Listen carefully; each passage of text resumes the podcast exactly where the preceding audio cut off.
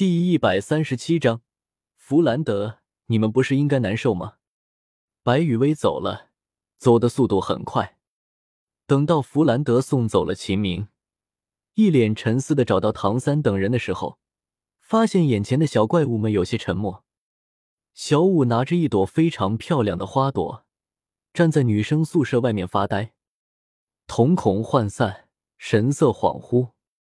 唐三和戴沐白等人蹲在一起，一个个的都保持着沉默，不言不语，情绪低沉。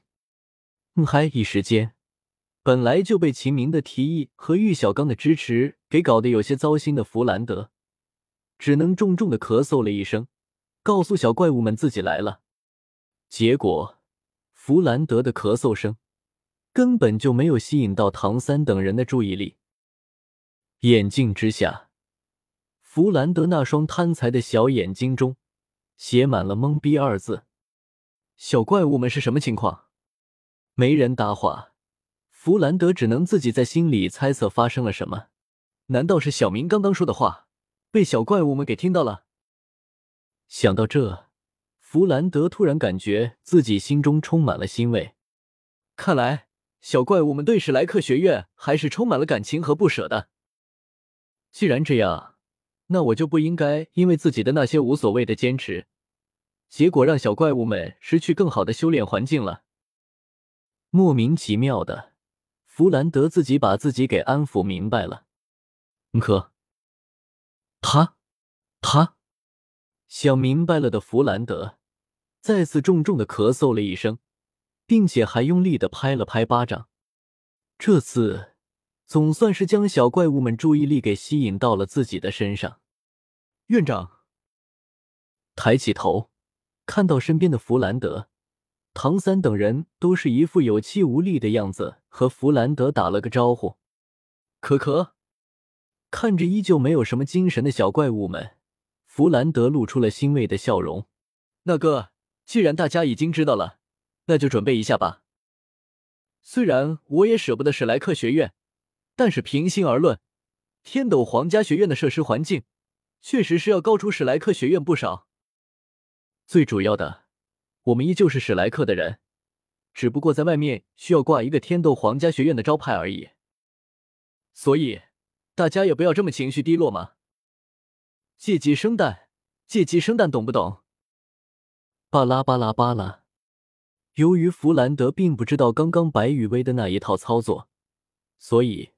弗兰德还以为唐三等人的情绪低沉，是因为史莱克学院将要加入天斗皇家学院的缘故，因此误认为唐三等人对史莱克学院感情极深的弗兰德，满心欣慰的解释了一下关于史莱克学院加入天斗皇家学院的情况，并且非常用心的安慰着唐三等人的情绪。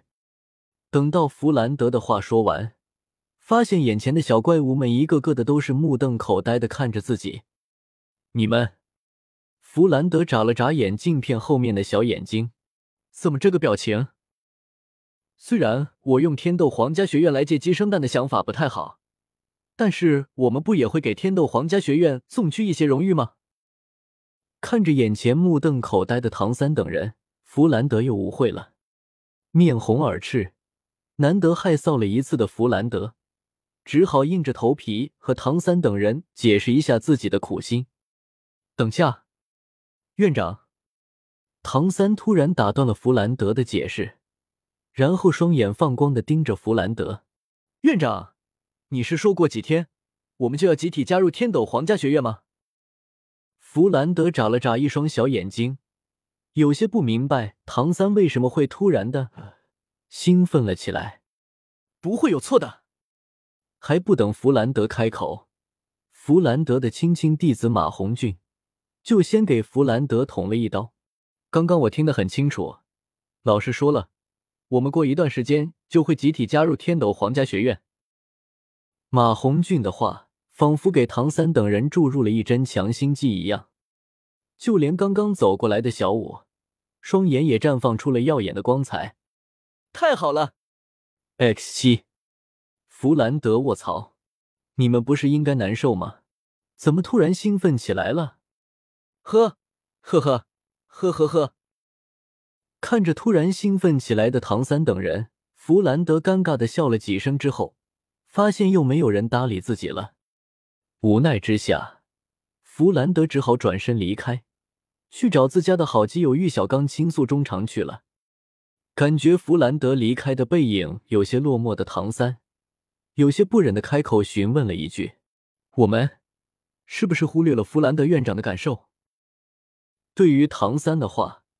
戴沐白毫不在意的伸手揽过唐三的肩膀，豪迈的开口说道：“放心了，小三，弗兰德院长刚刚自己都说了，借鸡生蛋而已，所以我们完全不需要担心弗兰德院长那边的。”有了戴沐白的话，唐三便也不再关注弗兰德那边的情况了。现在的话，还是和白雨薇有关的事情比较重要。好。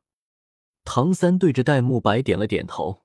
既然我们也要加入天斗皇家学院了，那么雨薇的事情就有转机了。这一刻，唐三终于在心中做出了一个伟大的决定，那就是白雨薇和小舞，我全都要。小孩子才做选择题，我唐三两世为人，早就已经是一个大人了。哥，我支持你。小舞咬了咬嘴唇。并没有因为唐三表现出来的对白雨薇的想法而有什么不满，先把雨薇姐给抢回来再说。我和雨薇姐之间的事情，我们两个自己解决就好了。小五的意思表达的很明显，那就是不管以后自己和白雨薇之间会发生什么，但那都是自己和白雨薇之间的事情。现在，先把白雨薇给抢回来才是正经的事情。看着杀气腾腾的小舞，马红俊对唐三是各种羡慕，羡慕的恨不得一身代替唐三。白雨薇、小舞，嫉妒让马红俊感觉自己体内的邪火更加的旺盛了。相比较于马红俊，戴沐白和奥斯卡则是齐齐的打了一个冷战。戴沐白靠经验，奥斯卡靠智商。两个人不约而同的想到了唐三未来要面对的会是一个多么恐怖的修罗场了。至于周然，表面上虽然和大家同仇敌忾，但是直觉上却是感觉白羽薇有问题。倒不是周然看出了什么，而是从小到大搞事情多了，就会有一种奇怪的直觉。妈，算了，摇了摇头，将那些没用的想法给甩了出去。那位大人给我的任务，只是成为史莱克七怪其中之一罢了。这些乱七八糟的问题和我无关。万一这位白雨薇也是那位大人安排的人呢？周然对自己的定位很清楚，加入史莱克七怪，只是那位大人的任务罢了。自己只要老老实实的跟着史莱克七怪混日子，然后等待那位大人的命令就好。多余的事情。自己装傻就行了。聪明人未必会死，但是那些自作聪明的人，可是一个个的都死的老惨了。